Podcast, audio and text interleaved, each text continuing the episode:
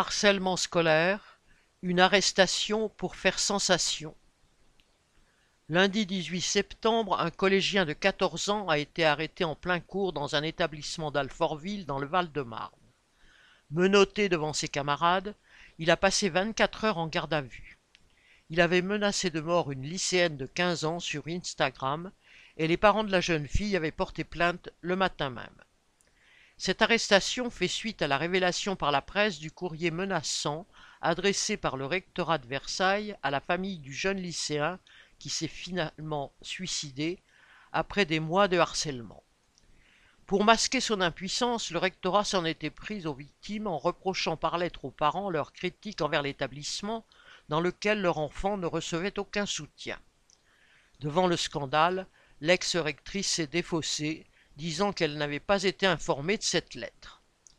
Force est de constater que dans ce nouveau cas, l'État passe d'un extrême à l'autre.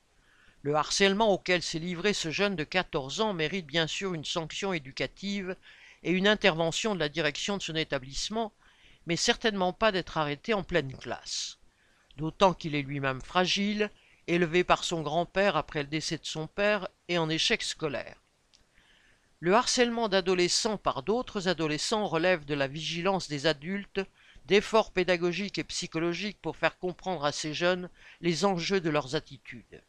Et il faut tout faire pour leur permettre d'échapper à la violence que la société elle-même leur apprend à utiliser envers les autres. Gabriel Attal, le ministre de l'Éducation nationale, s'est pourtant empressé de justifier ce déploiement de force, cinq policiers pour un jeune, et la promptitude de la réponse. Selon lui, il faut des messages forts, entre guillemets, et il insiste, citation, c'est comme ça qu'on s'en sortira face au fléau du harcèlement, c'est comme ça qu'on protégera aussi nos enfants.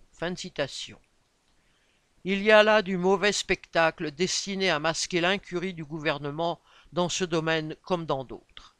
Depuis le premier quinquennat de Macron, le gouvernement a à son actif près de 9500 suppressions de postes d'enseignants.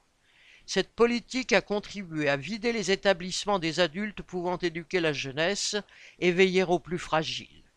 À cela s'ajoute l'absence d'assistantes sociales, d'infirmières, de médecins scolaires, de psychologues de l'éducation nationale, toute personne susceptible de percevoir les angoisses des jeunes harcelés et de ne pas laisser les enseignants seuls face aux appels au secours. Gabriel Attal ne prévoit aucunement d'embaucher. Son attitude montre comment les plus hauts gradés dans la hiérarchie savent se décharger de leurs responsabilités et faire porter le chapeau aux autres. L'inverse de ce qu'il faudrait inculquer aux jeunes pour combattre le harcèlement. Aline Urbain